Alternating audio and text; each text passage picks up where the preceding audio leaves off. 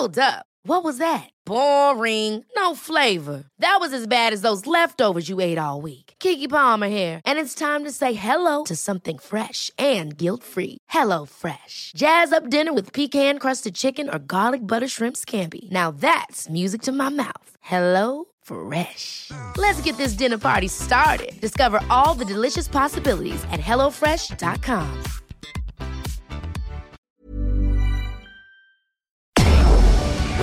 Tarde a tarde, lo que necesitas saber de forma ligera, con un tono accesible.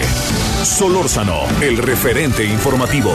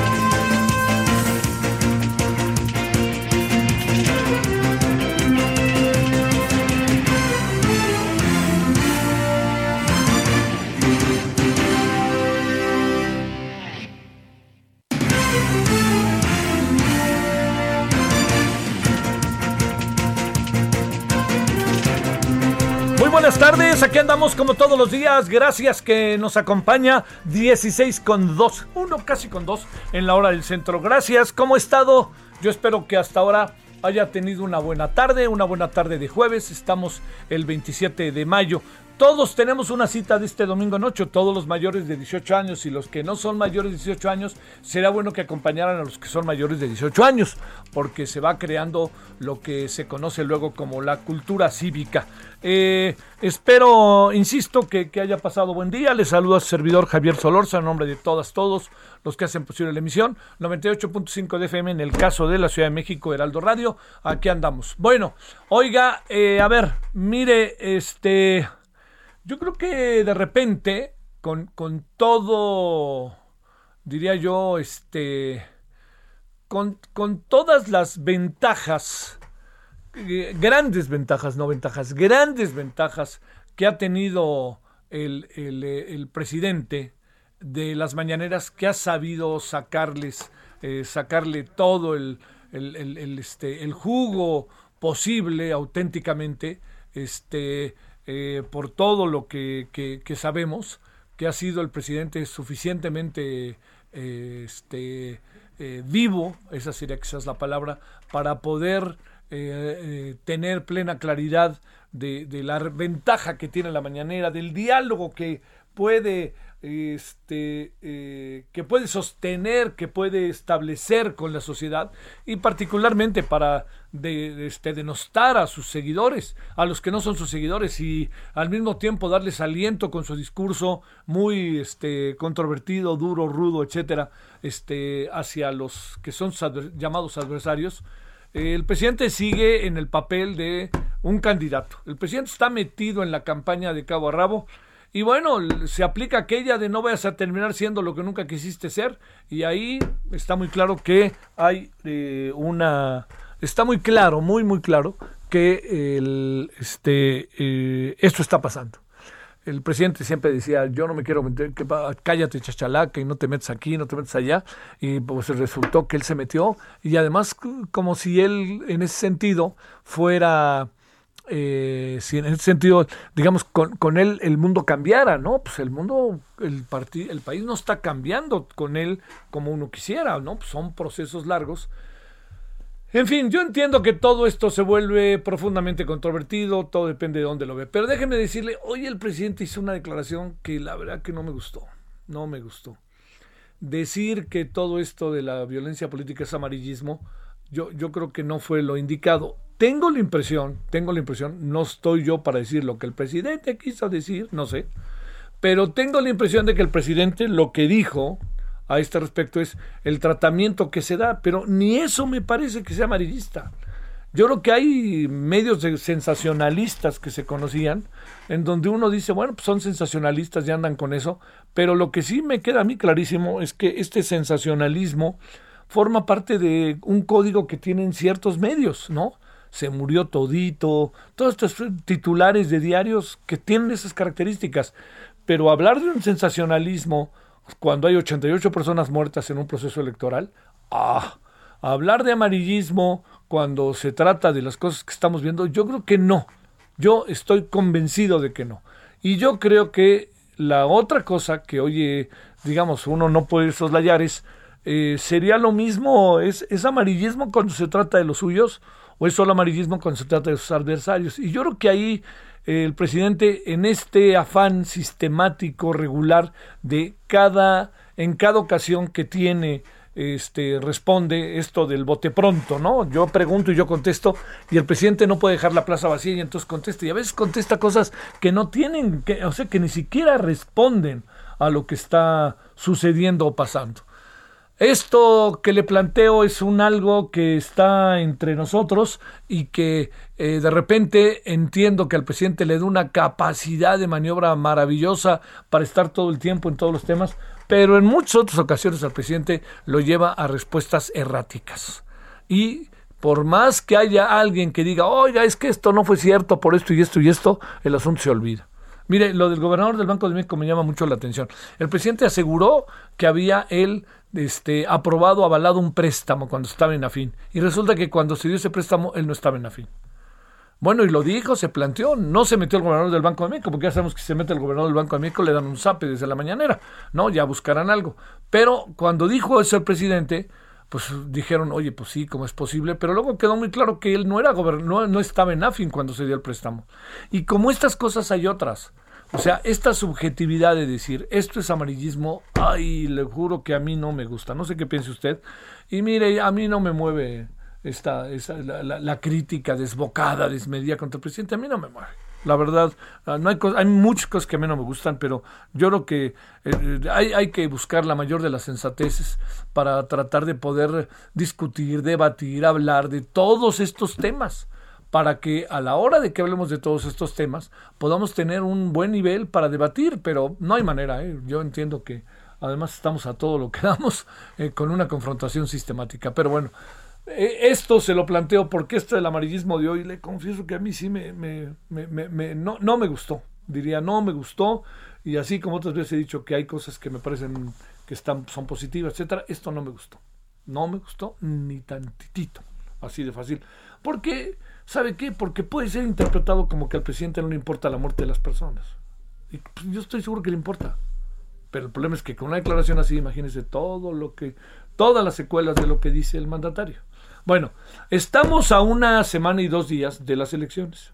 De hoy en ocho, ya hay lo que llaman la veda electoral, la veda de los candidatos. Yo quisiera pensar que todos, de alguna u otra manera, van a cumplirla empezando por el de Palacio Nacional. Yo quisiera pensar que es así, porque el de Palacio Nacional es un candidato. No nos hagamos juega como ser candidato, como un verdaderamente animador del proceso electoral, y ya hablamos de eso en varias ocasiones.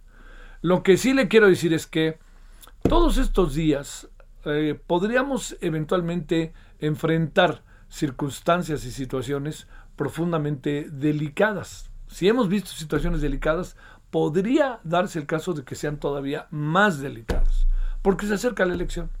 Y la elección juega muchos, muchos, en muchos niveles. Uno de los niveles más importantes en los que juega la elección, este, yo creo que la, elección se va a definir de manera muy singular en cada, en cada estado. Yo creo que eso va a ser muy, muy importante. Eh, se va a definir eh, no necesariamente por la dinámica nacional, pero el Congreso va a tener otra circunstancia. Y el Congreso es el, lo que quiere el presidente afanosamente para continuar con todos sus proyectos. ¿Qué va a pasar? Sinceramente no tengo la más remota idea. Yo oigo tantas cosas.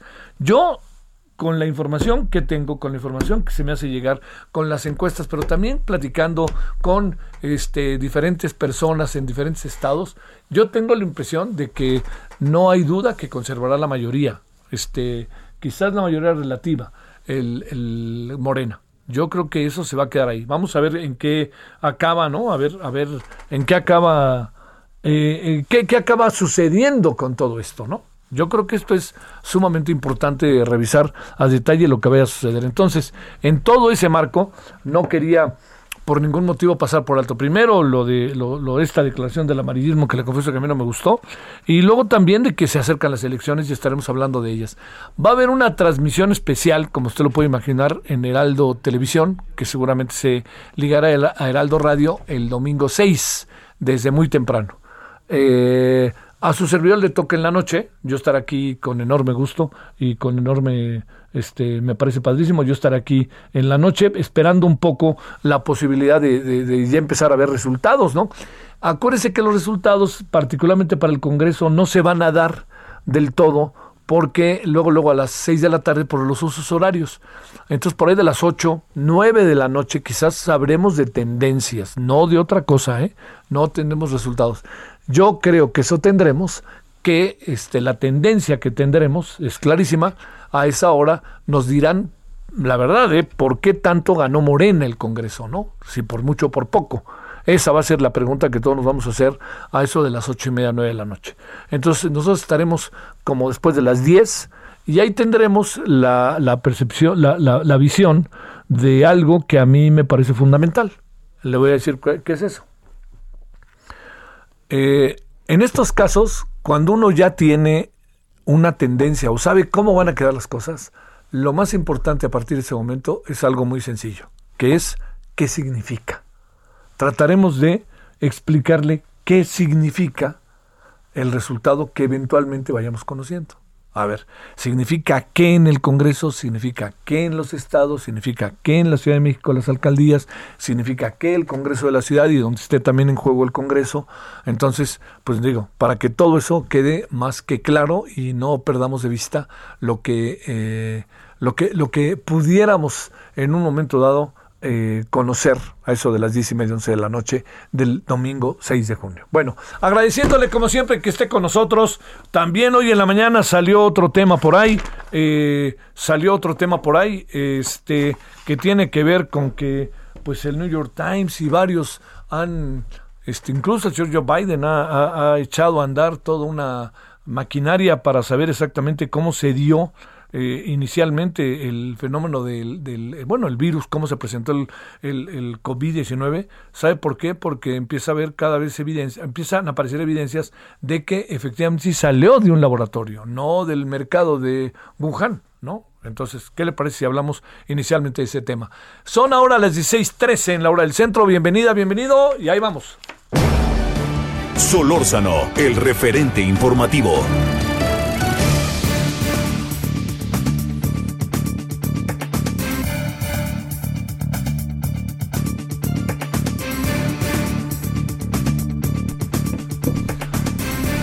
Bueno, 16:14 en la hora del centro, Heraldo Radio. Gracias que nos acompaña Antonio Lascano, que siempre es un gusto, es un placer escucharlo.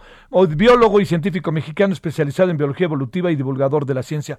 Querido Antonio, ¿cómo has estado? Muy buenas tardes. ¿Qué tal, Javier? Buenas tardes, encantado. Gracias. A ver, empecemos.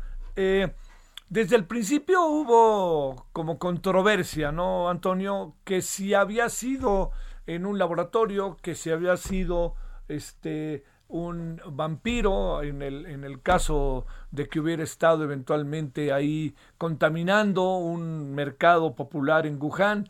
eh, y otra vez empieza a fortalecerse la idea de, laboratorio.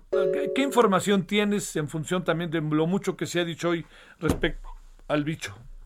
Bueno, mira, en realidad eh, es la segunda vez que cobra fuerza la idea de que el virus, el SARS-CoV-2, se pudo haber escapado de un laboratorio. Y yo diría que por segunda ocasión la enorme mayoría de la comunidad científica ve esos, esas afirmaciones con un enorme escepticismo. En el primer caso fue eh, sobre todo articulado por los discursos, yo diría, anti, antiasiáticos de, del presidente Trump, que, responde, que hablaba del virus chino, que hablaba de la desconfianza, manifestaba su desconfianza hacia los científicos eh, asiáticos y chinos en particular, etcétera.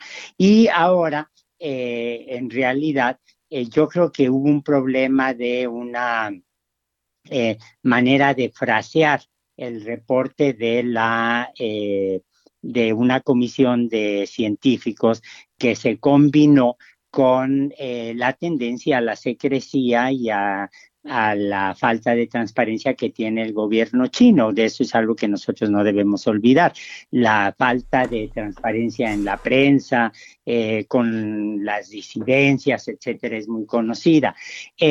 pero uno puede decir que en realidad en este momento eh, hay cuatro teorías y déjame eh, deletrearlas con mucho cuidado sobre el origen del virus con la categorización que hace eh, la Organización Mundial de la Salud. A ver, una, que el virus pudo pasar directamente de un animal a humanos, es decir, que pudo pasar directamente de un murciélago, no vampiro, que sería más interesante, ¿no? Las películas de Drácula, de un vampiro, de un murciélago, perdón, a humanos. Según la Organización Mundial de la Salud, esto es eh, de posible a probable. Que el virus brincó de un hospedero animal como un murciélago a otro animal que aún no conocemos y eh, de ahí a humanos y esto para la Organización Mundial de la Salud es de posible a muy probable. Eh, la tercera posibilidad es que el virus se transmitió, llegó a China eh, a través de alimentos refrigerados o congelados. Y la Organización Mundial de la Salud dice, bueno, eso es posible.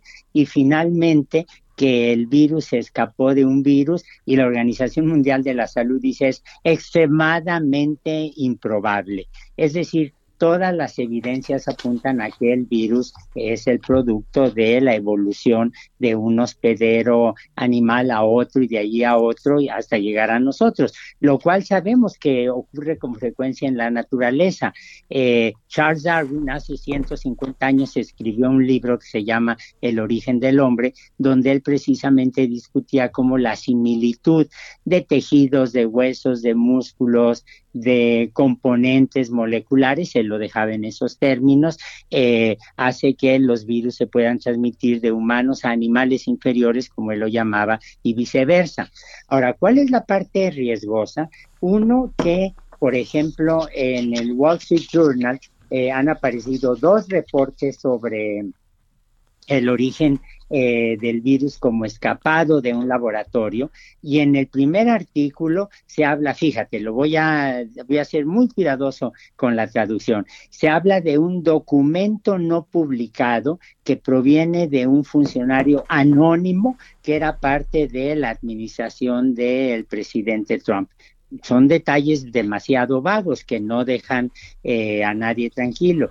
Y el segundo reporte habla de que las autoridades chinas le impidieron a un periodista occidental el eh, entrar a una mina abandonada en donde algunos investigadores del Instituto de Virología de Wuhan se habían, habían podido eh, recuperar, habían podido eh, tomar muestras de virus que venían de murciélagos. Ahora, eh, decirme que de una mina abandonada encuentras coronavirus en murciélagos como una noticia es tan exclusivo, tan raro, como decir que si vas sobre insurgentes vas a ver coches y autobuses.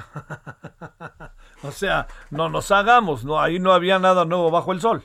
Así es. eh, tú en este momento, si vas a Campeche o si vas a Veracruz, vas a poder encontrar un montón de murciélagos que son esenciales para la fertilización de las plantas, para la polinización, para mantener a raya eh, una serie de insectos, de plagas, etcétera, y en cualquiera de esos murciélagos vas a encontrar una enorme variedad de distintos coronavirus. Ese es un fenómeno perfectamente normal. Si vas a la ciudad de Valencia al atardecer vas a ver como abajo de los puentes que atraviesan el Turia, el río, o abajo de los alerones de las casas o de las torres de lo que queda de las murallas, eh, salen multitud de murciélagos. Hay, los murciélagos es un grupo muy exitoso, muy disperso, que además tienen una enorme cantidad de de virus y de coronavirus en particular. Ahora, ¿cuál es el problema de básico que yo veo en este momento de este tipo de noticias, bueno, eh, revivieron por los artículos que he mencionado y también por un excelente escritor científico, Nicholas Wade, que escribió para Science, escribió para Nature, un excelente periodista científico, eh, como escritor de una claridad, de una elegancia impresionante, pero que hace varios años fue descalificado por cerca de 120 investigadores porque escribió un libro sobre la relación entre el cociente de inteligencia, que de por sí es un tema raro, eh, y, eh, y, relaciones eh, raciales, y los científicos lo denunciaron en el New York Times como diciendo que había deformado sus puntos de vista. Y él dejó de escribir en estas revistas importantes, publicó un artículo en el Bulletin of Atomic Scientist, que es un boletín que surgió cuando la Guerra Fría, muy importante, eh, publicó otra vez la idea de que el virus se pudo haber escapado de el laboratorio de, de, Wuhan y hace dos, dos días, hace apenas dos días, comenzó una reunión de la una reunión general, la Asamblea General de la Organización Mundial de la Salud, donde se están discutiendo problemas realmente importantes como la producción de vacunas, su distribución, su utilidad eh, qué hacer para estar prevenidos en caso de una siguiente pandemia, qué hacer para controlar la pandemia actual. Y estos artículos, estas afirmaciones solamente están tensando un ambiente político de por sí complicado, cuando lo que deberíamos optar es por la coordinación, por la, por la colaboración y no por la competencia política. Sí, claro. A ver, bueno, a ver, entremos, aunque sea en breve, que nos digas en poco tiempo, si no te importa, este, eh, Antonio. Eh, a ver, charla, charla virtual sobre la falta de apoyo del Estado a la ciencia. ¿Dónde va a ser eso para quien lo quiera escuchar y de qué se trata a grandes rasgos, Antonio? Ah, bueno, me invita un grupo de estudiantes, de profesionistas jóvenes de Jalisco. Tienen un grupo que se llama Jalis Science, como ciencia en inglés. la charla se transmite el próximo sábado a las 5 de la tarde eh, por, por su liga. Eh, y allí eh, pues voy a analizar un poco la situación de catástrofe, diría yo, de la ciencia bajo el gobierno del licenciado López Obrador, porque la ciencia les da lo mismo, les, ni les preocupa. Y en esto no creas que se diferencian mucho de otros gobiernos anteriores que cuando menos tuvieron algunos momentos muy lúcidos de apoyo a las, a las ciencias, pero a mí lo que ahora me sorprendió fue ver que la doctora Álvarez Buya, que es una excelente científica, no me canso de repetirlo, está tratando de implementar una visión totalmente ideologizada, apoyándose en los textos de un gran sociólogo de la ciencia, eh, Michael Poliani, que eh, eh, bueno, pues resulta que defendía la ciencia como si fuera una actividad que funciona con la lógica del libre mercado y que después resultó que hacía actividad o participaba en actividades promovidas y pagadas por la CIA. Esto no fue raro durante la Guerra Fría.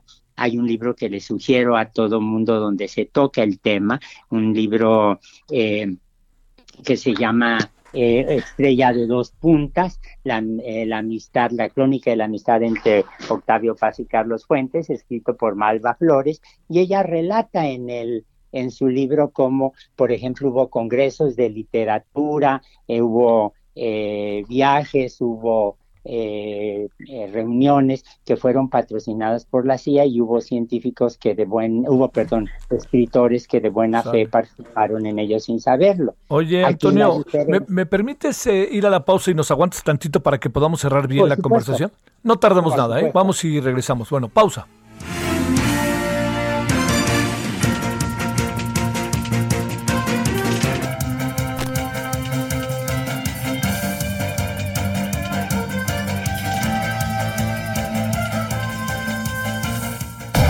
El referente informativo regresa luego de una pausa. Estamos de regreso con el referente informativo.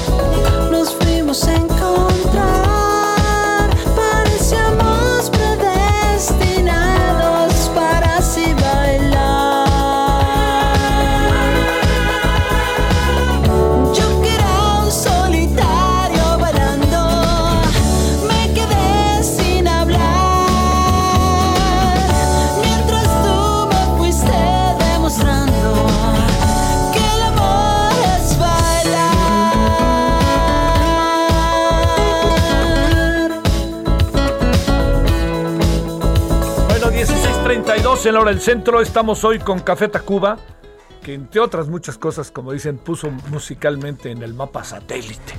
Hacia satélite. No, pero no es solo eso, es un grupo maravilloso. Eh, estamos presentando el Rally del Salón. ¿Por qué? Porque el 27 de mayo, pues de 1989, apareció Café Tacuba y mire lo que ha pasado con este grupo. Grupo formidable, emblemático, representativo, en cierto sentido contestatario, cierto sentido. Y además, pues a mí me cae muy bien. Pero bueno, este, ya esto es secundario. Lo importante, si a usted le gusta, escuchemos. Y hay dos o tres. Eres es una canción bellísima de, Café Tacuba, ¿no? A ver si la escuchamos al rato. Bueno, 16.33, escuchemos otro ratito más.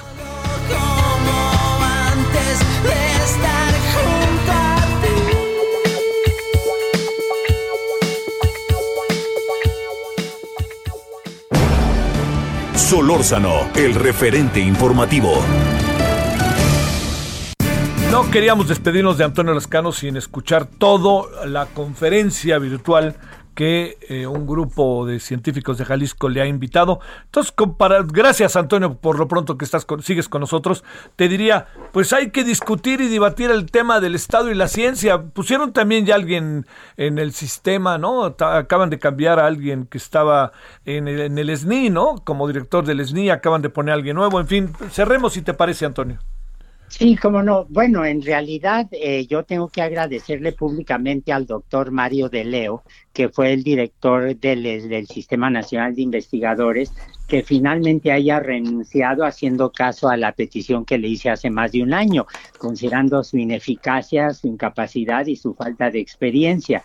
Este, pero eh, hace unos días corrió el rumor de que habían designado a una investigadora de la eh, Benemérita Universidad Autónoma de Puebla, eh, no ha habido ninguna comunicación oficial y lo entre que son peras o son manzanas, como decimos los mexicanos, el hecho concreto es que hay muchísimos investigadores, jóvenes y otros no tanto, eh, a quienes siguen sin depositarles la beca del SNI, no ha salido la convocatoria para las nuevas solicitudes, a los que somos miembros de la comisión dictaminadoras no nos han citado y es parte de ese desorden administrativo en lo que debería ser una prioridad del eh, gobierno mexicano, puesto que está demostrado el papel, para no ir más lejos, de la ciencia en desarrollar vacunas, en proponer soluciones pedagógicas, en proteger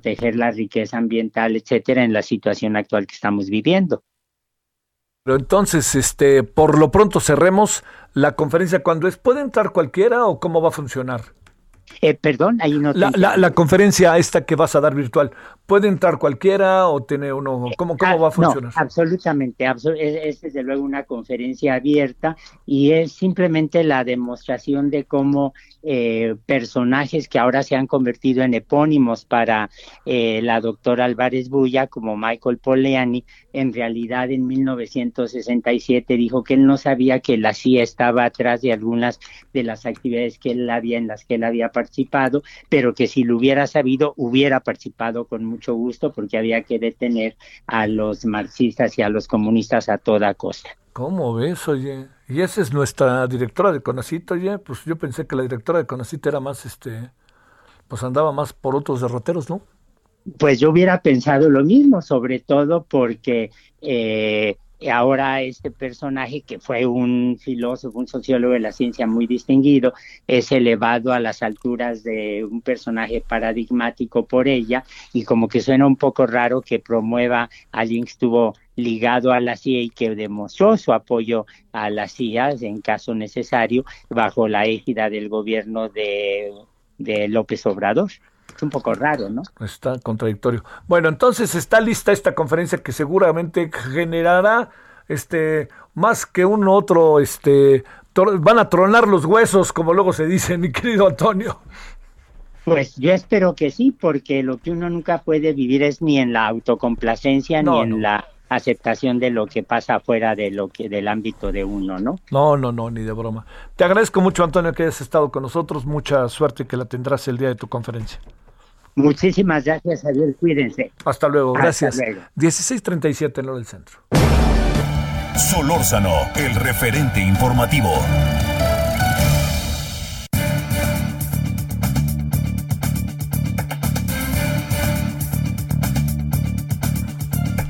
Pues fíjese que el día de hoy eh, el presidente habló del tema de las vacunas, las, las, medicinas, ¿no? Este, que no faltarán medicamentos para niños con cáncer, lo dijo ya el presidente, eh, y nos pareció importante hablar con alguien con qué sistema, con quien sistemáticamente hemos conversado sobre este tema, que es uno, es una persona que está afectada por su hija Dana. Entonces, vamos otra vez con Israel Rivas, que hemos hablado regularmente con él, pero lo, lo, hacemos con mayor razón en función de lo que hoy dijo el presidente, que a mí me pareció una buena noticia, tardía, pero una buena noticia. ¿Es cierto o no es cierto? Esa es la otra. Bueno, querido Israel Rivas, ¿cómo estás? Javier, como siempre, pues te saludo y, y pues a ver si es la definitiva, ¿no? La del presidente. ¿Y tú qué crees? ¿Y tú qué crees? Mira, pues este, te voy a contestar como Santo Tomás de Aquino, ¿no? Hasta no ver, no creer, porque pues ya ha sido mucho tiempo en decir que ahí vienen y ahí vienen y ahí vienen y te puedo nombrar las fechas y, y, el cronograma de dichos del mismo señor presidente que en muchísimas ocasiones nos ha prometido que ya se solucionó el problema y que ya está solucionado y que ahí vienen los medicamentos y que ya se firmaron eh, los contratos, pero yo te voy a decir algo, nosotros hemos solicitado eh, ver esos contratos. el año pasado dijo lo mismo cuando hicimos la huelga de hambre. Cuando tomamos la primera vez el aeropuerto se dijo lo mismo. Cuando tomamos la segunda vez el aeropuerto se dijo lo mismo. Eh, después, eh, antes, eh, antes de la huelga de hambre, justamente la hicimos porque decían, ya despegó el avión de Argentina, ahí viene el avión de Argentina, ya casi llega el avión de Argentina. ¿Qué creen? Se robaron los medicamentos que venían de oh, ¿Te acuerdas? Qué lío, ¿no? E, entonces, pues es que no le creemos. Y a mí me preocupa mucho algo, Javier, de sobremanera. Hoy escuché detenidamente al presidente y me preocupa, y válgase la redundancia, que él esté más preocupado por el golpeteo que le tienen a su gobierno que por nuestros niños. Y la verdad lo digo así. Es preocupante que parece que el presidente ha perdido la capacidad de conmoverse con el dolor ajeno. Eso es todo es, y eso es una verdad, porque a mí si, si, yo fuera presidente, te lo voy a decir, y estuviera en esta situación, primero que nada, pensaría yo, híjole, pues, perdónenme papás, perdónenme niños que están sufriendo por esta situación.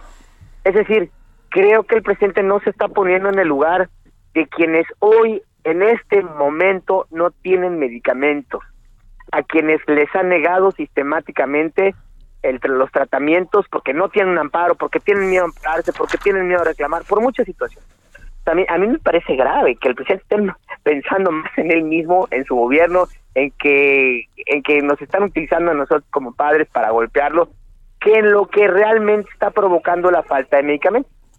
Es por un lado, pero por otro lado, pues, parece que los medicamentos vienen de rodillas o vienen nadando, yo no sé qué cómo vienen, Javier, y suena broma, pero es que llevamos más de dos, casi dos años que nos vienen prometiendo que ahí vienen y ahí vienen y ahí vienen y sí llegan, llegan pero para cuenta gotas, por poquito, ¿no? Oye, el presidente cuántas veces habrá dicho que ya están los medicamentos que tú recuerdes?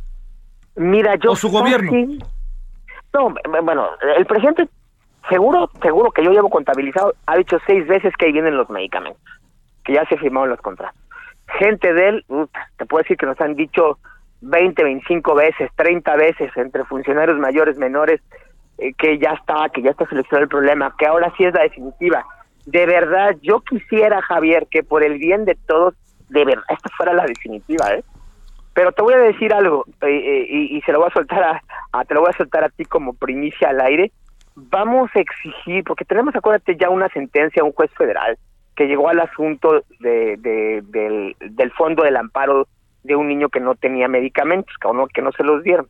A través de ese amparo, que ya hay una sentencia final, vamos a solicitarle al gobierno federal, a través de nuestros abogados, que nos faciliten esos eh, contratos para ver en qué términos, cuál se va a comprar, cómo se va a comprar. Siempre los hemos querido ver. Yo me acuerdo que Talía Lagunas nos dijo que nos los iban a enseñar, que Pedro Flores, el ex director administrativo de la Secretaría de Salud, nos dijo, sí, los van a tener nunca, nunca nos los dieron. ¿Por qué razón? Pues quién sabe, ¿no? Después se perdieron los medicamentos, extrañamente. Pero lo vamos a solicitar jurídicamente a través de los diferentes mecanismos que tenemos a la mano, como los mecanismos de transparencia, porque queremos ver y queremos que se publiciten estos eh, convenios, sobre todo la parte que nos corresponde a nosotros, tan delicada de los medicamentos pediatro-oncológicos. Entonces nosotros tener la certeza, bueno, por lo menos aquí están estos contratos, que garantizan para un año, para dos años, para tres años, no sé, para cuánto los tengan. Porque a nosotros como padres, como madres y padres, no nos queda muy claro, Javier, cuánto tiempo va a haber medicamentos. Porque a veces se dice, con, con bombo y con platillo, se compraron eh, 600 mil, 800 mil dosis. Y a veces se oye mucho y se ve mucho. Pero te voy a decir que para todo el país, para 20 mil niños con cáncer, a veces no es nada, Javier. A veces se, te va en un mes, se te va en un mes y medio, en dos meses, ¿no?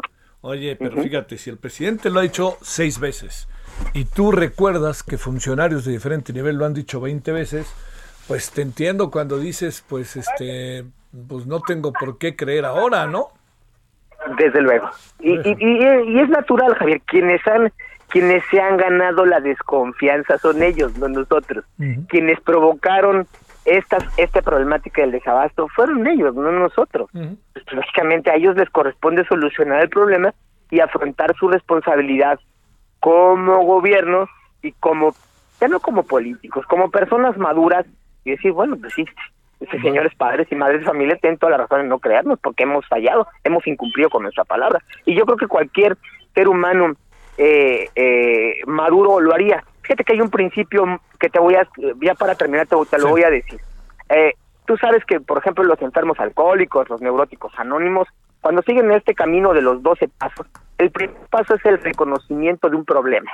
Es decir, el alcohólico, el neurótico dice, tengo un problema con mi forma de ver, tengo un problema con mi forma de comportamiento.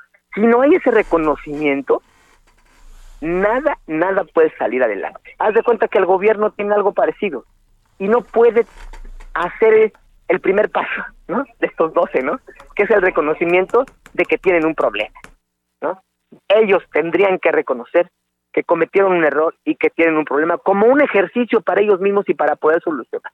Mientras no hagan ese ejercicio, que también hay que echarle mucha humildad, te quiero decir, mucho corazón para decir, pero no lo quieren hacer, y mientras siga la soberbia interpuesta en este camino, pues no van a poder solucionar el problema, ni van a poder distender el, el, el, desde luego el profundo enojo que hay de cientos de padres de familia y de madres de familia, ¿no? Que hay con ellos, ¿no? Oye, pues mira, te voy a pedir Israel, si tienes tiempo, que sigas con nosotros porque el Instituto Mexicano de la Competitividad, colgamos, pero para que tú lo tengas, eh, hizo un estudio sobre las compras de medicinas y todo más opaco no puede ser. Entonces vamos, si te parece ahí, hablaremos a futuro, pero si sigues en la estación, pues oirás la, la, investigación que se ha hecho. Te, mando saludos, Israel, muy buenas tardes. Claro que sí. Hasta luego. Aquí lo escucho. Gracias. Javier. Un abrazo. Cuídate mucho. 1646 en la de centro. Solórzano, el referente informativo.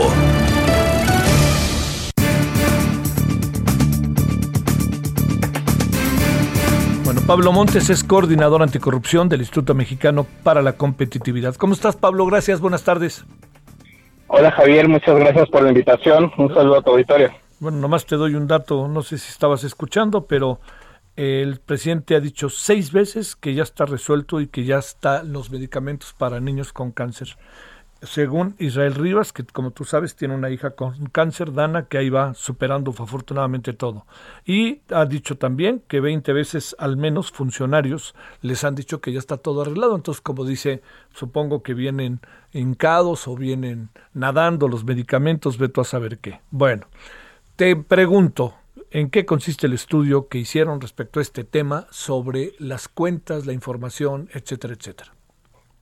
Pues mira, Javier, eh, justo en el tema de medicamentos, lo que estamos eh, publicando el día de hoy desde el INCO es que la decisión de cambiar a las compras con Lunox se había hecho con base eh, de un interés de mejorar la transparencia y el combate a la corrupción.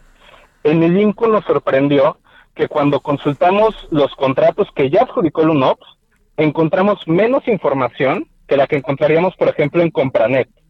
Por lo que la transparencia eh, está haciendo, digamos, eh, está tomando un retroceso importante y en lugar de estar viendo más información y mayor claridad, estamos encontrando menos. Y, y esto es un problema justo por lo que comentabas, porque en un contexto de atrasos en la compra de medicamentos, en un contexto de desabasto en los hospitales, no sabemos cuántas medicinas se están comprando, a qué precio, y tampoco tenemos a quién preguntar, porque al final de cuentas no es posible meter una solicitud de información al UNOPS. Ah, caray, a ver, este, esos son asuntos que se pueden reservar para la investigación o son asuntos que no hay motivo alguno para que se reserven y para que todo se dé a conocer de manera precisa, Pablo. Eh, son asuntos que se deberían de conocer, que las leyes de transparencia en México y la ley de adquisiciones en México dice que se tienen que publicar. ¿Cuál es el problema? El año pasado, justo para posibilitar este convenio con Lunops, se reforma la ley de adquisiciones para efectuar este tipo de compras de la ley. O sea, básicamente, eh, la reforma dijo que la ley de adquisiciones no le va a aplicar a las compras o al convenio con Lunops uno de los problemas que eso detona es que estas compras no van a estar en Compranet, van a estar en el portal del UNOPS, por ejemplo. Y el portal del UNOPS no tiene el detalle de información suficiente. Y como el UNOPS no es parte del gobierno mexicano, Desde la Plataforma Nacional de Transparencia, por ejemplo, no es posible meter una solicitud de información directa a ellos. En el INCO eh, preguntamos vía correo electrónico a la gestión de contratos del UNOPS por información como el precio unitario y las cantidades de ciertos medicamentos, y el UNOPS contestó que, que esta información no era pública. ¿Tendría por qué no ser pública, Pablo? ¿Dónde estaría la argumentación incluso de carácter legal? Lo que comenta la gestión de contratos del UNOPS es que de acuerdo con sus manuales de adquisiciones y la clasificación de la información propia del UNOPS, eh, la información que ellos consideran pública son solo una descripción breve del contrato, una referencia al número de registro, el país beneficiario, la fuente de financiación, el importe del contrato y la fecha del contrato. Pero hablar de precios unitarios, por ejemplo, no lo consideran público. ¿Por qué razón, eh, Pablo? De, eso es algo que, creo que desde el INCO nos, nos encantaría entender, pero es algo que aplica a toda la UNOPS, digamos, no solo a las compras de este gobierno. Y la cuestión es que eh, cuando comenzamos este convenio, la argumentación o las ventajas que nos decían era que iba a haber mayor transparencia. Y entendiendo que la transparencia en compras públicas en México claramente no es la mejor, estamos dando un retroceso de eso.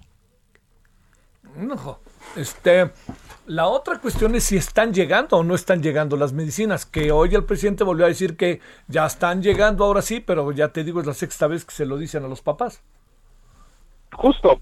Y, y el problema es que la UNOPS no tiene disponibles, por ejemplo, un calendario de entregas, o no sabemos cuándo se hicieron estas compras y en qué volumen y a qué precio y a dónde se distribuyeron. Eh, hay, un, hay una ausencia de información importante que no nos permite corroborar la información que nos dieron. Hoy en la mañanera, el presidente anunciaba la compra de alrededor de 730 claves de medicamentos y hasta ahorita esta información no está disponible en la página del UNOPS ni en la página del Proyecto Salud de México. Y tendría ya que estar en el momento en que se hace pública. Sí, tendría, tendría que estar y, tendría que estar, eh, desde el INCO consideramos que tendría que estar como mínimo con la información que encontramos en cualquier otra compra pública hecha por el gobierno de México. A ver, eh, ¿qué les dicen respecto a todo esto, Pablo? Digo, la verdad que me hago bolas, ¿no? Con todo y esto, porque el señor Alejandro Calderón, coordinador de abastecimiento y distribución de, medicamentos del INSABI, dijo, eso ya está resuelto. Pues eh, el problema es que no contamos con la información y los datos para corroborar que está resuelto y entonces eh, dependemos eh, de en quién confiamos más, si en la declaración de funcionarios o si en el testimonio de personas que no tienen, que no puedan abastecerse de medicamentos. Entre ellos dos está la verdad y no tenemos datos, información y evidencia para poder corroborar cuál es la situación del país.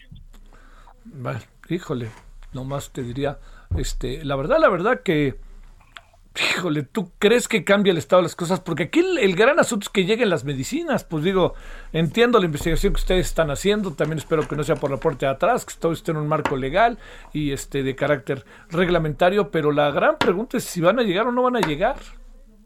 Completamente de acuerdo, Javier. Lo importante es que los medicamentos estén llegando a las personas que los necesitan y y una vez que entendamos eso, podremos ver si este mecanismo de compra es mejor o no que el anterior. Porque si no es mejor, tendríamos que modificarlo, quizás no regresar, pero mejorar. Pero sin la información disponible y sin poder hacer una evaluación concreta de si estamos eh, dando los pasos correctos, pues estamos perdidos y, y esto es algo muy grave en un sector tan complejo y tan delicado como el sector salud. Bueno, pues este, ¿cómo se puede ver este estudio, querido Pablo? Eh, toda la información la encuentran en www.inco.org.mx o a través de nuestras cuentas sociales en arroba IncoMX. Bueno, sale. Te agradezco mucho y muy buenas tardes. Hasta luego. Gracias, Pablo Montes, coordinador anticorrupción del INCO, Instituto Mexicano para la Competitividad. Las compras públicas hechas con la, la ONU, con la Oficina de las Naciones Unidas de Servicios para Proyectos, pues ni más ni menos son opacas y están al margen de la ley de transparencia. Pero ¿usted cree que les importa? nanay. La verdad, la verdad, no les importa. Bueno, este, hoy tenemos cosas en la noche interesantes. Mac to Mac Ayer platicamos con Luis Hernández eh, Navarro, muy interesante en verdad, sobre el tema de los normalistas, lo que está pasando allá. Hoy vamos a hablar con uno de los líderes de la normal. Vamos a hablar con Marta Bárcena, que íbamos a tener el miércoles, pero luego ya se juntaron cosas, como todo lo, el martes, perdón, y la vamos a tener hoy jueves, sin falta. Vamos a hablar, aquí va a estar con nosotros quizás de las últimas conversaciones que sostenga como directora de Conagua, Blanca Jiménez, y le vamos a entrar al tema del espacio aéreo. Le vamos a entrar a este tema bajo la óptica de eh, qué es lo que dicen los pilotos y qué es lo que está pasando, porque hoy se dijo que no importaba tanto. Así se dijo. Ese es el problema del bote pronto de las mañaneras. Todo es bote pronto, bote pronto, bote pronto. Pues así uno tiene que responder todas y pues de todas, todas no se puede, ¿no? Pausa.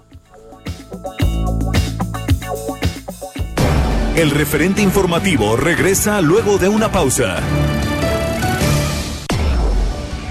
Tarde a tarde, lo que necesitas saber de forma ligera, con un tono accesible.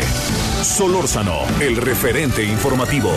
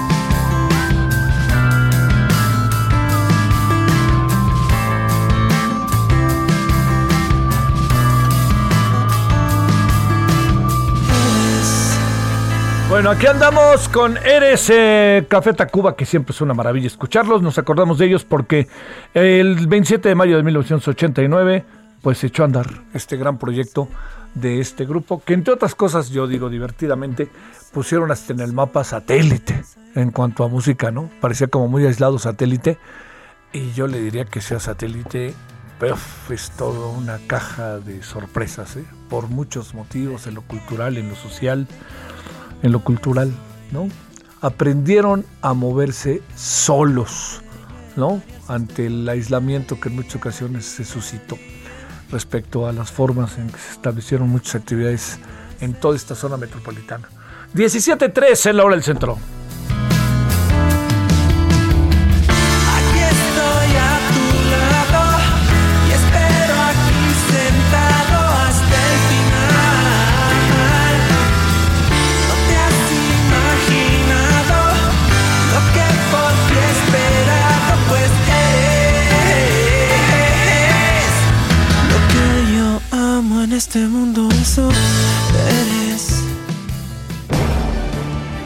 Solórzano, el referente informativo.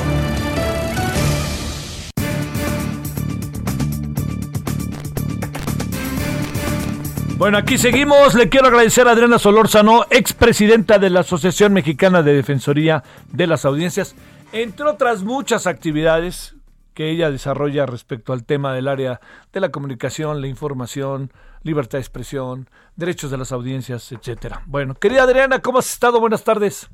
Buenas tardes, Javier. Un gusto poder saludar a las audiencias de Heraldo Radio en el 98.5 y un gusto saludarte a ti. Muchas gracias por el espacio. Eso, eso que digas a las audiencias este, de Heraldo Radio me gustó mucho. Este, bueno, oye, a ver, Adriana, ¿ante qué estamos ahí? ¿Ante qué, qué circunstancia? Respecto a esta propuesta que se hizo, que algunos dijeron que otra vez regresamos a los intentos del control. Sé que leíste varias columnas, sé que leíste a nuestra querida Irene Levy, a varios articulistas que dijeron que están tratando de acabar con la libertad de expresión. A ver, ¿cómo, cómo reflexionar esto para tratar de explicárselo, Adriana? Pues mira, yo empezaría por decir que eh, la segunda sala de la Suprema Corte de Justicia de la Nación ratificó una sentencia y al ratificarla, pues está estableciendo que el juez que la dictaminó, pues tenía razón para hacerlo y si en efecto no se pudo entrar al debate en la segunda sala, fue porque no hubo argumentos de quienes se oponen precisamente a, a esta sentencia y este amparo. ¿Y a qué nos lleva? Que lo que hay son descalificaciones por parte de quien no está de acuerdo con esta sentencia y es lamentable porque no hay un solo argumento sustentado. Por supuesto que la sentencia que, que se dictó el 12 de mayo no va contra la libertad de expresión, al contrario, los derechos de las audiencias la ensanchan. Y sí me interesa mucho que el público entienda esto porque normalmente se malentiende que la libertad de expresión pues es un bien eh, que, que le corresponde ejercer, por ejemplo, a periodistas o a quienes tienen acceso a un micrófono. Y claro que sí, es, es un bien que, que, que debe estar garantizado para todo periodista, pero en realidad es un derecho humano y eso quiere decir que todas las personas tenemos derecho a la libertad de expresión. Y la libertad de expresión tiene tres componentes. Es la difusión, pero también es la recepción de información y también es el derecho de la búsqueda de esa información. Como audiencias tenemos derecho a recibir información libre de discriminación, por ejemplo, sin sesgos y bien investigada, porque eh, en el caso que nos ocupa, la verdad es que es el ejemplo más claro de la importancia de los derechos de las audiencias. Si la gente no tiene acceso a todas las versiones, evidentemente toma decisiones con base en información sesgada. Y eso es un problema que afecta a nuestra vida cotidiana. Necesitamos tener acceso a información completa y que cada quien tome su decisión y haga su análisis pero con todas las versiones. Por eso yo te agradezco muchísimo que, que, que, le des este espacio a la Asociación Mexicana de Defensorías de las Audiencias, porque para nosotros es muy importante aclarar que lo único que buscamos es A, que los defensores de las audiencias puedan hacer su trabajo de manera independiente, libre y con criterios homologados. Y B, que haya una autoridad de supervisión, como ocurre con cualquier derecho.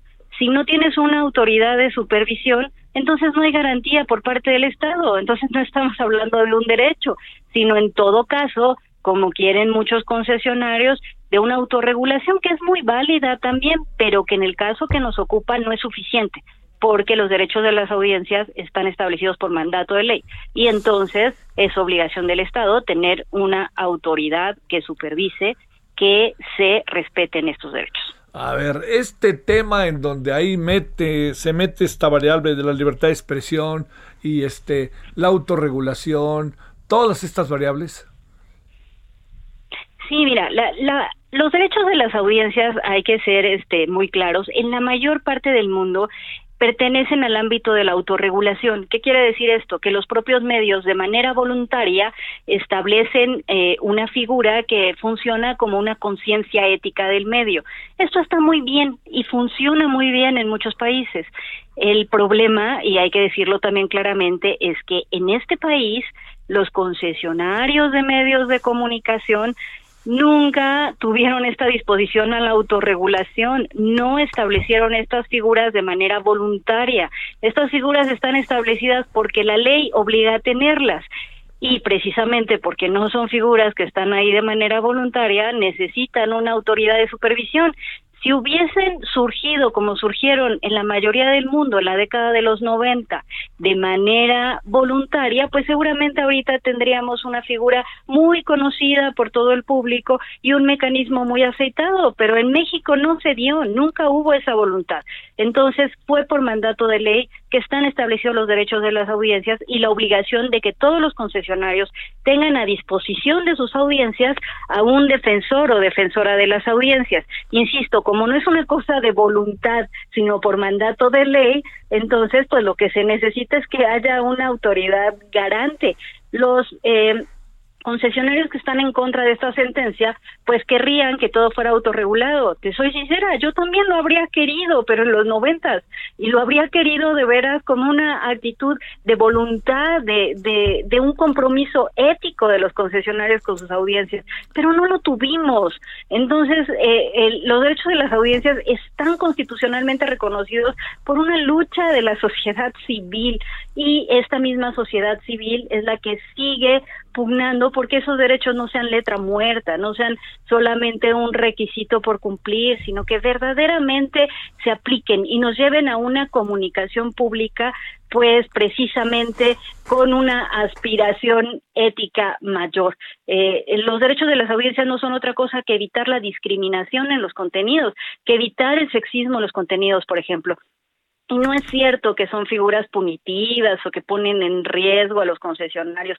No hay multas estratosféricas y los defensores de las audiencias lo que hacen es emitir recomendaciones que ni siquiera son obligatorias. Entonces, la verdad es que yo no entiendo tanto brinco, sinceramente, no lo entiendo. Me parece que es solamente la gana de, de no querer considerar a las audiencias como sujetos de derechos y no querer considerar a la información como un bien público. Se prefiere pensarla como una mercancía y a las audiencias pues simplemente como compradores. Oye, a ver, este una parte como para, para ir cerrando, si te parece, Adriana. Eh, este, ¿hay algo de ley mordaza? ¿Hay algo de distinguir la opinión de la información? Tiene que ver con un intento de control, tiene que ver con esta administración, no les gusta cómo se andan portando los periodistas, cómo poder darle esa dimensión precisa como de derechos de una sociedad en cuanto a sus habitantes, audiencias, los que estamos viendo la tele o los que la hacemos, los que estamos en radio lo hacemos, en fin, los periodistas como genérico. Ahí te va. Eh, la verdad es que el gobierno no tiene nada que ver con esto y se, se han agarrado de que una servidora y el director de radioeducación somos ahora servidores públicos. Pero hay que ser claros, el amparo se interpuso en 2017, cuando todavía esta administración no llegaba este no, llegaba a la presidencia, cuando todavía yo no tomaba posesión ahora que soy directora de, producción y planeación en radioeducación. El amparo se tuvo que interponer forzosamente en un periodo legal que está establecido establecido en, días posteriores a la entrada en vigor de la ley que con la que nos sentimos afectados. Interpusimos el amparo en calidad de defensores de las audiencias. No tiene nada que ver eh, ni el gobierno actual ni mucho menos. Por otra parte, eh, que, diferenciar eh, información de opinión. A lo mejor resulta desfasado ahorita tratar esto, pero es importante señalar los derechos de las audiencias proceden de iniciativas civiles, a excepción de ese derecho que fue eh, incluido en ese momento por el Ejecutivo Federal. Eh, la, la, verdad es que la sociedad civil nunca nos interesó demasiado ese derecho y en el amparo ni lo mencionamos. Ese derecho está abrogado. Entonces, y no, no tiene nada que ver con la sentencia. Ahora, sí es importante también decir que esta obligación de diferenciar opinión de información es un postulado ético que está en la mayoría de los códigos de ética de los principales medios de comunicación del mundo. Tampoco es que sea un disparate, es un postulado ético que evidentemente no se va a traducir en poner letrerotes de esto es información y esto es opinión. Quien entiende cómo funciona el periodismo sabe que la integridad está en poder diferenciar esos datos para no hacer eh, llamamientos tramposos. Por ejemplo, alguna vez hizo un escandalazo porque una conductora de un canal de televisión muy conocido dijo que la devaluación del peso no nos afectaba porque no sé qué cosa con China. Eh, ahí habría sido muy útil para las audiencias, por ejemplo, saber si era su opinión o si era una información este, perfectamente investigada. Eh, a eso se, se refiere el postulado ético, a que no hagas pasar por un hecho lo que es tu creencia como alguien que está opinando o está conduciendo un programa, pero de ninguna manera está establecido en la sentencia, ni vamos a volver a ese derecho. O sea, no, eh, eso está abrogado y la verdad es que eso no es de nuestro interés. Así que mienten al, digamos, este, centrar la discusión en esa parte. La sentencia del amparo promovido por la Asociación Mexicana de Defensorías de las Audiencias tiene que ver con algo que es muy simple. En todo derecho hay un titular del derecho, en este caso es la ciudadanía o las audiencias. Hay alguien que está obligado a respetarlo, que es el sujeto obligado. En este caso son los concesionarios, es decir, quienes operan medios de comunicación. Y hay una autoridad de aplicación o garante, que es quien eh, supervisa que precisamente el sujeto obligado esté cumpliendo. Bueno, pues en el caso de eh, las modificaciones que se hicieron en 2017 a la Ley Federal de Telecomunicaciones y Radiodifusión, quedó establecido que el medio de comunicación iba a decidir cómo iba a operar el defensor de las audiencias, y eh, cómo iba a rendir cuentas. Eso nos lleva a que el sujeto obligado decide entonces cómo va a pues a respetar el derecho. Y en esa modificación quedó establecido que el IFT no podía ni opinar ni decir nada, que era como una oficialidad de partes. Ese era el problema que el Estado estaba renunciando a su obligación de ser garante, no digo a su derecho, a su obligación de ser garante.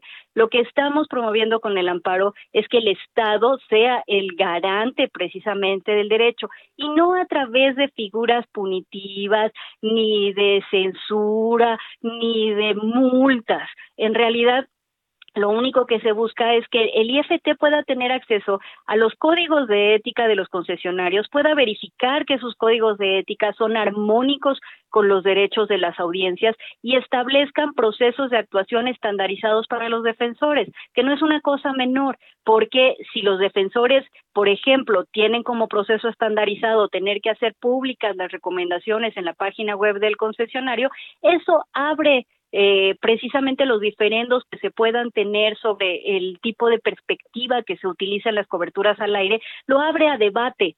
Pero claro, mientras no están estandarizados, pues los concesionarios pueden simplemente no solo no atender a las recomendaciones, sino ni siquiera visibilizarlas. Y no debemos olvidar eso, son recomendaciones. Nadie puede obligar al concesionario a atender esas recomendaciones no son vinculantes, pero nosotros le apostamos a que esas recomendaciones sirvan para generar un debate público, que es lo que más nos interesa, debatir públicamente qué tipo de medios queremos, porque también en la medida que tengamos estándares de consumo mucho más, eh, más éticos y más íntegros, también va a mejorar nuestra comunicación pública desde, desde dos vías, de parte de quien emite y también de parte de quien recibe. Lo importante es sensibilizar a las audiencias y sensibilizar a los generadores de contenidos. Pero esto es vía diálogo, no es vía coacción, no, no, no hay ningún interés en que el Estado tenga una intervención más allá que la que está establecida en los estándares internacionales. Muy bien. Oye, Supongo, querida Adriana, que esto también va para los medios públicos, que en esta, oye, en esta administración, te diría nada más, zambomba, ¿no? La verdad yo esperaba otra cosa y no porque haya trabajado toda la vida en ellos, pero sí yo esperaba otra cosa después de todas las promesas que hicieron, que ellos dijeron que iban a llevar efecto. Mira, yo eh, no puedo hablar eh, más que por la parte que a mí me corresponde desde Radio Educación y yo dejo, pero de veras aquí abierto, si se puede decir como reto, a cualquiera que me diga que esto o que Radio Educación es oficialista. Nosotros hemos dado apertura a todas las perspectivas, a todas las versiones y yo solo te puedo hablar por por, por Radio Educación. No podría hablar por los demás. Aquí la defensora de las audiencias ha tenido toda la libertad del mundo y le pueden preguntar. Y aquí se han, este, en, en la página web de la Defensoría, que es muy fácil de encontrar, que está un clic de la de la página de inicio, cosa que no pasa con la página de la industria de la radio y la televisión, que necesitas como ocho clics y dos horas de, de y, Oye, y no pasa y no pasa también Adriana ni hablar, pasa en Radio Educación y lo sé por la convicción de ustedes, pero no pasa por los otros medios públicos, ¿eh? Entiendo que... que... que por esos yo no puedo hablar y finalmente el amparo lo que está buscando es una generalidad. Los medios públicos no están exentos de que ahora tienen que cumplir también con la, con la sentencia del, del amparo. A todos nos toca. Y, y la verdad es que pues yo te podría decir que ahora desde mi, mi posición, este eh, digamos, de, en el lado directivo de una radiodifusora, pues sí me va a implicar este más responsabilidades con respecto de la de la defensora porque hemos de esperar a los lineamientos que emita el IFT y ver cuáles van a ser pues las obligaciones a las que estaremos este pues eh, pues finalmente eh, obligados a, responder como todos los concesionarios. Pero siempre es en favor de subir de subir de subir el nivel y de y de retarnos y de tener eso una comunicación más íntegra más ética con mayores perspectivas menos estigmatizante. Y sí no pierdo de vista que los medios de uso comercial necesitan obtener ganancias pero el problema es que si estamos en ese círculo vicioso, nunca vamos a utilizar la, la, pues la plaza pública, que son los medios de comunicación, de una manera más provechosa. Necesitamos ir subiéndola, ya decía yo, de parte de las audiencias y de parte de los generadores de contenidos, es ir de la mano y es un camino largo, pero necesitamos la voluntad de ambas partes y por supuesto no coacciones, no multas, es vía diálogo y te aseguro que ese siempre ha sido la postura de la Asociación Mexicana de Defensorías de las Audiencias y nunca, nunca la, la asociación eh, apoyaría una intervención indebida del Estado o del gobierno o de algún partido. Eh, también por eso yo pedí que me presentaran como expresidenta de la asociación.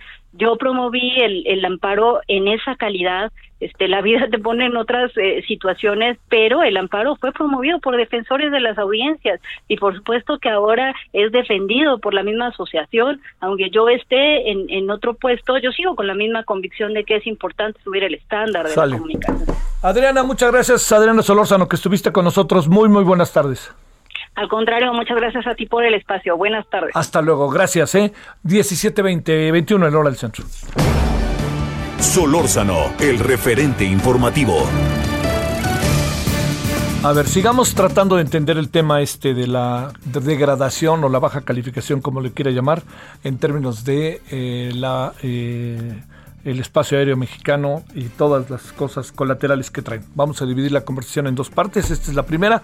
Vamos a ir a la pausa y luego regresaremos para continuar. Ángel Domínguez, capitán y tesorero del Colegio de Pilotos Aviadores de México. ¿Cómo estás, Ángel? Muy buenas tardes. ¿Qué tal, Javier? ¿Cómo estás? Muy buenas tardes. Saludos a ti y a tu auditorio. Gracias que andas por ahí. Primero, se, es, el presidente hoy minimizó la degradación aérea. Dijo, eh, no, importa, podemos resolverlo, etcétera. Eh, ¿Cuál sería la visión de ustedes que son, son los que se encargan de andar allá arriba y llevarnos o llevar a la gente a donde hay que llevarla? Mira, Javier, ah, de entrada creemos que es un tema bastante serio. Eh, Ayer, ayer veíamos con buenos ojos que la SST emite un comunicado en donde dice vamos a, a tratar de recuperar a la brevedad la categoría 1. Eh, eso lo vemos bastante bien. Eh, sí, nos preocupa que de, repente vemos estos esbozos en donde parece ser que queremos minimizar algo que es importante para la para la industria aeronáutica y sobre todo para el país, ¿no? En el entendido que la aviación es una actividad que debería y debe de ser considerada estratégica para cualquier economía, ¿no? Eh, no se puede minimizar el asunto, pregunto. cuando digo minimizar, es un asunto de, de profunda importancia, eh, a pesar de que no afecte o no movilice más allá de lo que hoy tenemos nuestras líneas aéreas nacionales. ¿Cómo, le, cómo, cómo diríamos por qué es importante, si te parece, Ángel?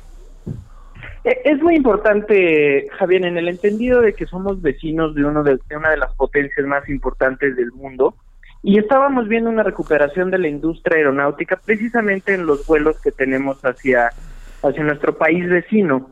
Esta degradación, ¿qué es lo que, es lo que hace? Pues evita que, que las aerolíneas mexicanas que venían recuperando después de, de, la pandemia, pues puedan seguir creciendo, ¿no? ¿En, qué sentido? Pues no podemos tener nuevas rutas hacia nuevos destinos. Por eso es importante no minimizarlo, ¿no? Si bien sí, el mercado nacional se está recuperando y eso también lo vemos eh, con muy, muy positivo, pues el mercado hacia los Estados Unidos es uno de los mercados más importantes, esa, ese cruce de fronteras en aviones México-Estados Unidos, vale la pena mencionar que es, eh, es el cruce número uno a nivel mundial de, aerolíneas en, en, cuanto a, cruces de países, ¿no? México-Estados Unidos.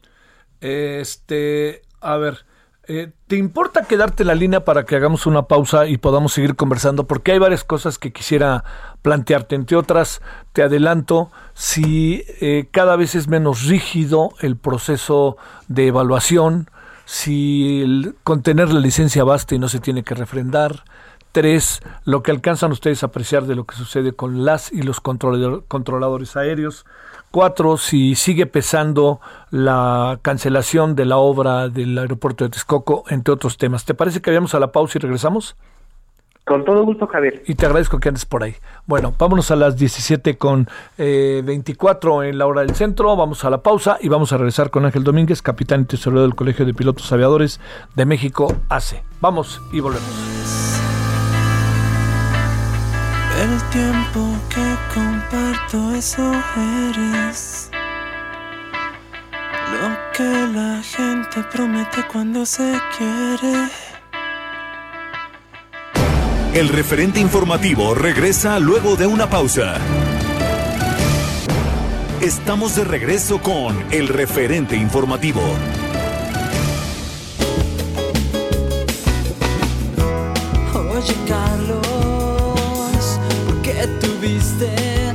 Que salirte de la escuela esta mañana. Oye, Carlos, ¿por qué tuviste que decirle que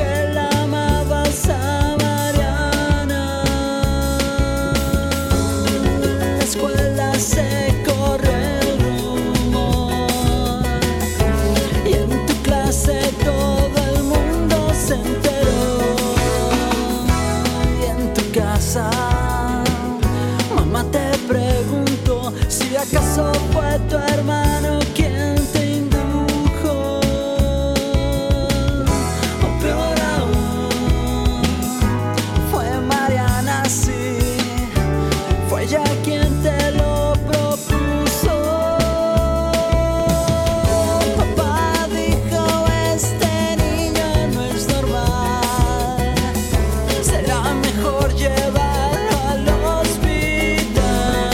aquí seguimos. Estamos hoy con eh, Café Tacuba. Está cumpliendo, bueno, el 27 de mayo de 1989. Nomás para que usted se dé una idea. Este, eh, ¿Cuántos? 32 años, gracias. ¿Para qué no me ponga a hacer las cuentas? Este, 32 años está cumpliendo de que echaron a andar este proyecto maravilloso, Café Tacuba. Y estamos escuchando las batallas. Muy, muy buenas canciones. Y tienen contenido las canciones. No hay nada bobalicón, que es lo bueno que es el mar profundo. No habrá una barrera en el mundo. Solórzano, el referente informativo.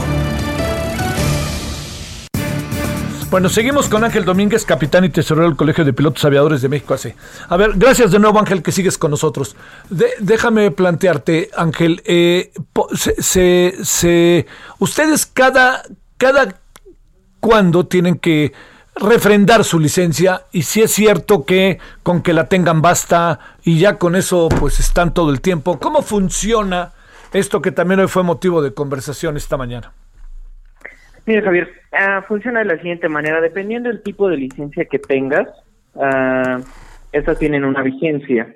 Dentro de esa vigencia, que ahora mismo ronda en los tres años eh, para pilotos, cada año debemos de, realizar un entrenamiento basado en la aeronave que operamos. Es decir, aquellos que vuelan Airbus tienen al año un entrenamiento eh, de emergencias del equipo Airbus en particular. Aunado a eso, tomamos eh, un par de cursos que refieren acerca de los factores humanos, cómo, cómo nos comportamos en la cabina, cómo administramos nuestras cabinas de vuelo eh, y tenemos o hacemos un examen psicofísico integral en donde, pues bueno, nos revisan físicamente y mentalmente si estamos aptos para seguir volando. Con el tema de la pandemia, la, Agencia Federal de Aviación Civil extiende una prórroga, se cierra eh, medicina de aviación y se cierra también durante un periodo de tiempo la oficina de la dirección de licencias y entonces se, se abre una prórroga eh, misma que, que se vence este próximo junio del año en curso, en donde, bueno, todos los actos administrativos, es decir, el que yo como piloto tenga que ir a revalidar mi licencia, se encuentra aplazado hasta el final de junio. Sin embargo, mi responsabilidad como tripulante es que durante este año, pandemia o sin pandemia, yo haya tenido que tomar mi adiestramiento en la aeronave que yo vuelve. O sea, que para decirlo claro, Ángel, nosotros, ustedes, eh, no basta con que tengan la licencia. Cada determinado tiempo tienen que hacerla valer, tienen que mostrar sus aptitudes, tienen que entender los cambios que eventualmente sufre la nave y ustedes estar al tanto. Ah, eso, digamos, perdón, eso, eso también lo mide, lo ataca, lo revisa este, eh, la FA para tratar de entender qué es lo que está pasando o en ese terreno la FA no se mete, solo se mete en lo que corresponde a espacios aéreos, etcétera. No, en definitiva la, la FAC es parte de esta de esta revisión anual que, que, nos hacen. Eh, las líneas aéreas eh, reportan a la Agencia Federal de Aviación Civil los planes, vamos a llamarle los planes de estudio y de capacitación que nos dan a las tripulaciones todos los años. Y entonces la FAC en el Departamento de Licencias, en la Dirección de Licencias y Escuelas, así se llama, uh, revisa que el entrenamiento que yo tomé en el año sea lo mismo que la, que la aerolínea le informó que yo iba a, a practicar durante este entrenamiento anual. Eso, este, eh, digamos, eh, ellos lo miden, Perdóname, Ángel, para, para tener claridad. Sí, ¿verdad? Sí, definitivamente. a ver. Segundo asunto, eh, eh, se habla mucho de que se dejó de invertir en lo que corresponde a el tema de, entre otros, de controladores, controladores aéreos, que a algunos se les acabó por jubilar y a otros se les contrató sin que tuvieran la experiencia del caso. Tú que andas en los cielos, eso podríamos opinar, ver algo o qué ves. Mira, Javier, los, los controladores eh, en el espacio aéreo mexicano siempre han mantenido un nivel bastante alto de, profesionalismo y, y, voy a decir precisamente los compañeros controladores. Eh, lo quiero dejar muy puntualmente. ¿Por qué? Porque en, México estamos acostumbrados a hacer lo que podemos con lo que tenemos, ¿no? Uh, eso en definitiva en aviación no está bien, no debería de ser así y es es una de las cosas por las cuales ocurre esta famosa degradación de categoría, ¿no? Vaya, la gente es muy profesional con lo que tiene, sin embargo, hacen falta recursos.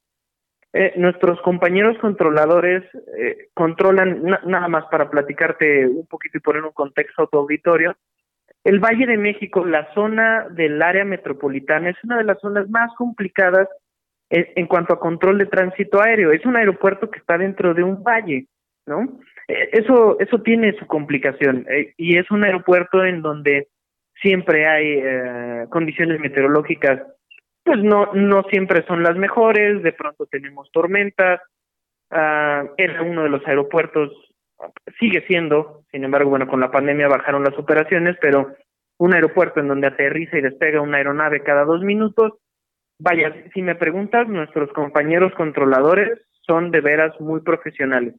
En este cambio de en el espacio aéreo que también se ha estado platicando mucho, en definitiva hacía falta un poco de, adiestramiento y capacitación con esta nueva implementación, un tema más de fraseología aeronáutica uh, que hemos visto que se ha estado subsanando en, últimas fechas y, y, bueno, va por buen camino. Sin embargo, ¿qué hace falta y que sigue haciendo falta? Recursos, recursos y recursos.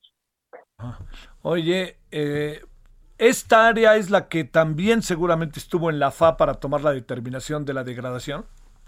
No, no, no, no, Javier, también eso, qué, qué bueno que lo mencionas porque de pronto, de pronto ha, ha, dado pie a confusión. No, la degradación a categoría 2 ocurre básicamente por lo siguiente. La Administración Federal de Aviación de los Estados Unidos revisa el cumplimiento de la Autoridad Aeronáutica Mexicana en básicamente tres documentos de la Organización de Aviación Civil Internacional que te voy a explicar rapidísimo. Eh, son el famoso anexo 1, el anexo 6 y el anexo 8. ¿De qué hablan estos anexos? De las precisamente de las licencias al personal, de las operaciones aéreas y de la aeronavegabilidad de las aeronaves. ¿Y qué revisa la autoridad estadounidense? Revisa la capacidad de la autoridad mexicana en revisar que las aerolíneas estén cumpliendo con eso. Esto no quiere decir que las aerolíneas no estén cumpliendo. Te puedo decir eh, por adelantado que las aerolíneas cumplen y cumplen bastante bien. Tienen estándares internacionales y otras auditorías que cumplen y, las cumplen satisfactoriamente. Sin embargo, esta es muy, muy particular hacia la autoridad y qué tanto la autoridad puede vigilar a las líneas aéreas. Es, es más en ese sentido. Oye, oye, oye, a ver, eh, también otra cosa que se dijo en la mañana, que entiendo que estamos muy ideologizados, pero ¿cuál es la opinión de los pilotos? Eh, no tomaron en cuenta algunas cosas que el gobierno ya había hecho. Eh, son presiones de los Estados Unidos y de las líneas aéreas extranjeras, particularmente estadounidenses. ¿Qué pensar sobre eso? Ah, mira, es, un tema complejo. Ah, definitivamente, si tú me dices, hoy alguien se va a ver beneficiado económicamente de esto, pues sí, evidentemente, claro que las líneas aéreas norteamericanas pueden seguir haciendo vuelos hacia México Ah, no, vaya, no hay reciprocidad alguna en eso. Sin embargo, no podemos dejar de ver lo, lo, interesante de este tema, ¿no? Y es que estamos hablando de seguridad, ¿no? Estamos hablando de seguridad de nuestros pasajeros, ¿no? Entonces, también si tú dices es que no les dio tiempo, eh, hace 10 años eh, había ocurrido algo exactamente igual, entonces es, es como si alguien va a tu casa y te dice, oye, te recomiendo que cambies ese foco, y después de 10 años no lo cambiaste, eh, ¿no? Es, es un poco así. También lo, lo que vemos un poco es que si bien la autoridad aeronáutica en los últimos años, y estoy hablando de 10 años para acá, estaba colgada de alfileres, ¿no? Bueno, pues llegó, llegamos, llegó alguien y quitó esos alfileres, ¿no? Que son, ¿qué son los alfileres? Son recursos.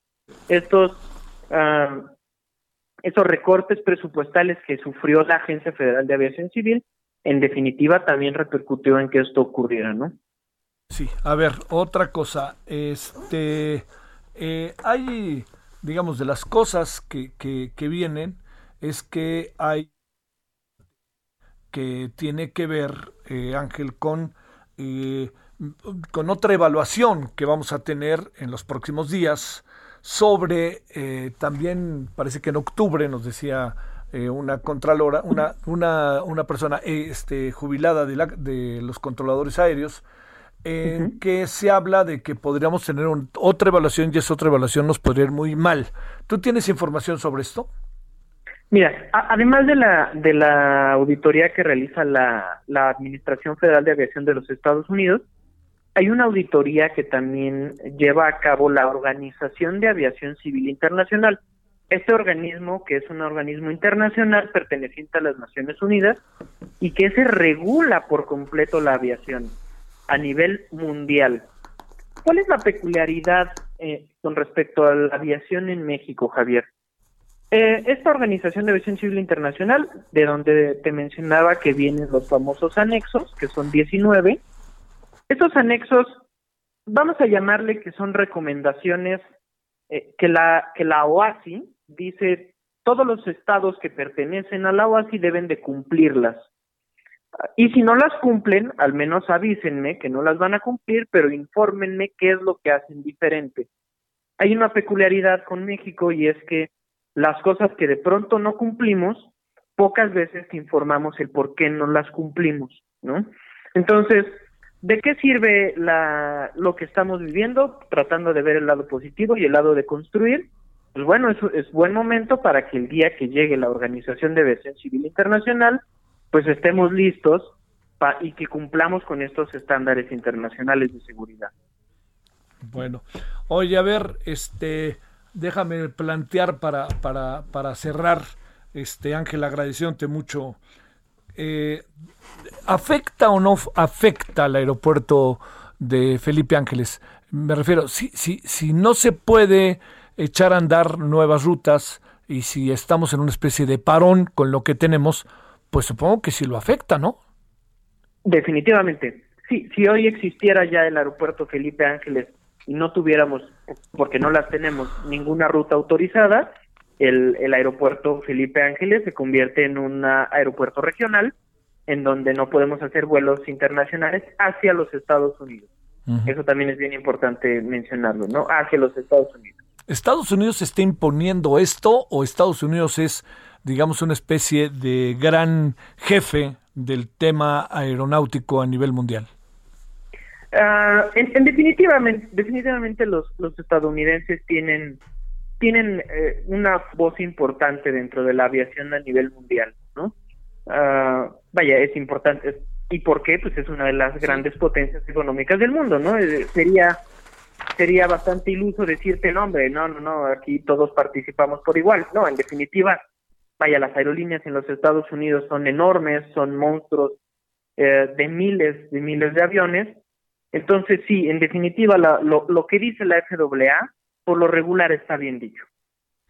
Bueno, este, y a nivel mundial. Quiere decir que si, a ver, que si KLM, Air France, Iberia, dice, voy a hacer una nueva ruta que sea Madrid-Guadalajara. ¿La puede hacer? Definitivamente, sí, la puede hacer. Incluso si nosotros quisiéramos hacer una ruta Guadalajara-Barcelona, en este momento la podemos hacer. ¿A partir de cuándo ya no la podemos hacer? No, hacia Europa podemos hacer lo que sea. Pero Estados Unidos nada. Hacia los Estados Unidos nada nuevo. Nada nuevo. Este impone Estados Unidos, déjame volverte a preguntar, Ángel. Con gusto. Perdón, gracias. ¿Impone Estados Unidos? Porque hoy, hoy en varias ocasiones el presidente lo repitió y yo no creo que lo haya repetido como una algo ocioso, ¿no? Sino más bien yo creo que lo cree, ¿no? Y entonces pues, si lo cree el presidente de México supongo que es por algo, ¿no? Claro. Perdón, se, entrecortó un, sí. No, nomás quiero decir, impone Estados Unidos, es un asunto de líneas aéreas este, extranjeras estadounidenses o en el fondo no cumplimos y punto, no lo hagamos de cuento. No, en, definitiva, Javier, a ver, como te decía, lo que dicen los, los estadounidenses por lo regular está bien dicho y, y también es, es un tema, repito nuevamente, económicamente sí se van a ver beneficiadas las líneas aéreas de los Estados Unidos, sin embargo, lo importante, y, en verdad lo importante es atenderlo. Es atenderlo porque no es un juego, no es una mentira, tampoco vienen a ponernos el pie, todo lo contrario. Incluso cuando los, eh, la, la Administración Federal de Aviación hace este tipo de auditorías y degrada a categoría 2, por lo regular viene con una recomendación acompañada de decir, a ver, aquí hay un equipo de expertos que pueden apoyar a, que recuperes esta categoría. ¿Y por qué lo hacen, Javier?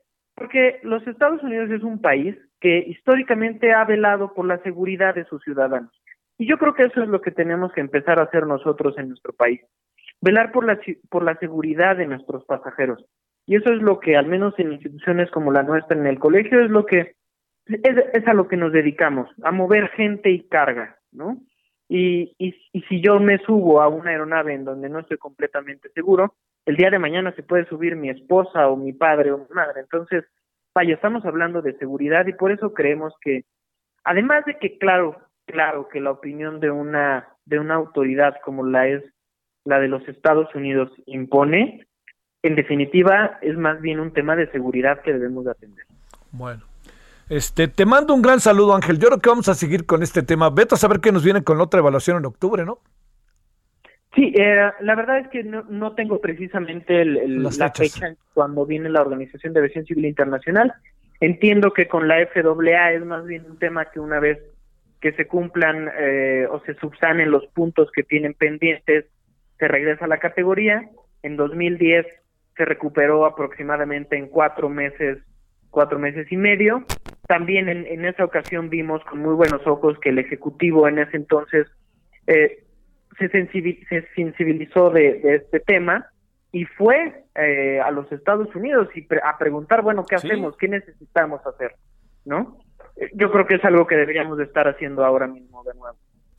Pues este temome que no veo que eso pueda pasar porque el presidente no viaja, pero mandará al secretario de Comunicaciones y Transportes o al, o al director de aeropuertos o al director de los controladores o alguna cosa así, pero no, no, no veo ese escenario. Ángel, gracias y muchas gracias de nuevo y muy buenas tardes. Javier, muchas gracias a ti, que tengas una excelente tarde y saludos a tu auditorio. Gracias de nuevo, Ángel Domínguez, capitán y tesorero del Colegio de Pilotos Aviadores eh, de México. 17.49 en hora del centro. Solórzano, el referente informativo.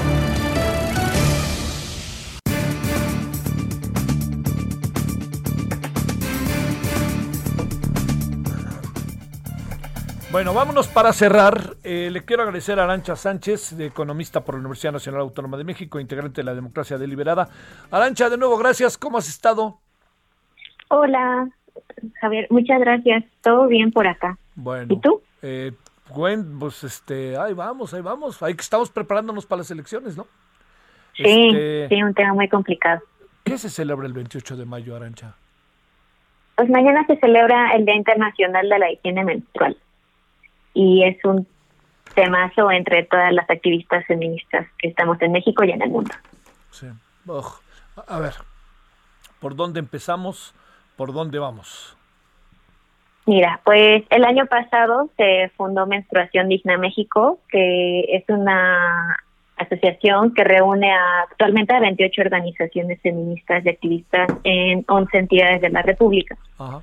Entonces, a un año de eso, eh, lo que hicimos fue emitir varias iniciativas de ley, tanto para la gratuidad de los productos de gestión menstrual, es decir, las toallas, los tampones, las copas, en escuelas, en los centros de salud, y también para eliminar el impuesto que exista a estos productos, en específico el IVA.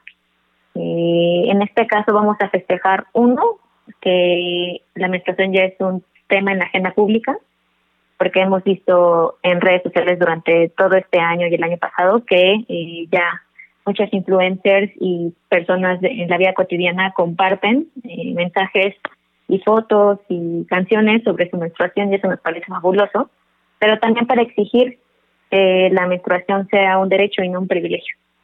Este, a ver, ¿y qué pasa con las leyes mexicanas? ¿En dónde andamos en este sentido, Arancha? Mira, eh, ahorita hay una que la llamamos ley menstruación digna y esta es para la gratuidad de estos productos, en específico las toallas y los tampones en la sí, en la educación pública. Entonces ya la aprobaron la Cámara de Diputados, pero falta la ratificación de la Cámara de Senadores. Mañana justo vamos a hacer una intervención que va a empezar en Palacio Nacional a las 7 de la mañana y después nos vamos a ir a la Suprema Corte y después al Senado al Senado por eso, porque tienen que votar la ley para que sea un derecho que en la escuela pública puedas tú tener acceso a este tipo de productos. Claro. Oye, este, es muy difícil acceder a ese tipo de productos, es muy difícil desarrollar una estrategia para particularmente sectores mujeres que vivan bajo condiciones de profundas este, adversidades, eh, de una desprotección total, etcétera. Pues no sería difícil, más bien ha estado invisibilizado. Y esto pues por los tabúes que existen alrededor de la menstruación, desde cómo le llamamos, si recordamos como en generaciones anteriores, pues tal vez sea muy común que escucháramos ya llegó Andrés o mis días o me bajó y todo como la tía comunista, mucho en secreto. La tía comunista, ya llegó la, la avanzada roja, me acuerdo que dice una amiga muy divertida. Sí, esa no me la sabía, está buena. Pero justo eh, el no querer nombrarlo hacía que tampoco fuera un tema de política pública. Entonces, pues había sido olvidado por décadas. Y creo que ahora el simple hecho de pensar si hay niñas, adolescentes, mujeres u otras personas menstruantes que no accedan a estos productos, pues implica ya eh, el hecho de que la duda existe y cómo la vamos a resolver. En realidad, eh, el tipo de distribución de estos productos es muy similar a las medicinas o a los condones. Entonces, tendría que ser un esquema bastante eh, pues similar a esto. Sí, claro. Bueno, Arancha, pues qué bueno que estás en esta batalla, ¿eh? la verdad te lo digo. Así tal cual, que no se nos pelen estas cosas, ¿no? Está muy difícil, sí, porque la otra batalla que tenemos es con la Suprema Corte de Justicia Nacional sobre la eliminación del IVA. En estos productos. Sí, en estos productos. Es increíble que tengan IVA, ¿no? Sí, exacto. En el mundo eso se ha visto, que en la última década, tanto países europeos como asiáticos, de propio Estados Unidos, Canadá, eh, Colombia, en el caso de América Latina, han eliminado estos impuestos porque se dieron cuenta que la política tributaria no tenía enfoque de género y dentro de ese no tener enfoque de género incluye este tipo de impuestos. Te mando un gran saludo y prométote que no se nos ve el tema, Arancha. Lo vamos a ver ahí la semana que entra. Después de las elecciones, ya sabes que estamos con ese tema de cabo a rabo en todo el país. A todo lo que da, sí. Ah, Seguimos en contacto. Te mando un gran saludo, Arancha. Gracias. Abrazos. Economista de la UNAM. El tema, a ver, yo les pregunto a todas, todos, este, el Día Mundial de la Higiene Menstrual. ¿Usted cree que ¿No cree necesario que se deban de distribuir estos instrumentos, la necesidad de aliviar las preocupaciones menstruales? ¿Usted no cree? Pues digo, es condición, cada mes pasa así de fácil a, la mitad del planeta más uno, como dicen. Bueno, no todos contando las niñas ya crecerán o los que ya llegaron a la tercera edad. Bueno, oiga, nos vemos al ratito, 21 horas en hora del centro, análisis político. Allá le esperamos, todavía hay tarde. Hasta el rato, gracias, adiós. Mariana, Fue Hasta aquí, Solórzano, el referente informativo. Heraldo Radio, la H que sí suena y ahora también se escucha. Ever catch yourself eating the same flavorless dinner three days in a row? Dreaming of something better? Well, HelloFresh is your guilt-free dream come true, baby. It's me, Kiki Palmer. Let's wake up those taste buds with hot, juicy pecan crusted chicken or garlic butter shrimp scampi. Mm. Hello Fresh. Stop dreaming of all the delicious possibilities and dig in at HelloFresh.com. Let's get this dinner party started.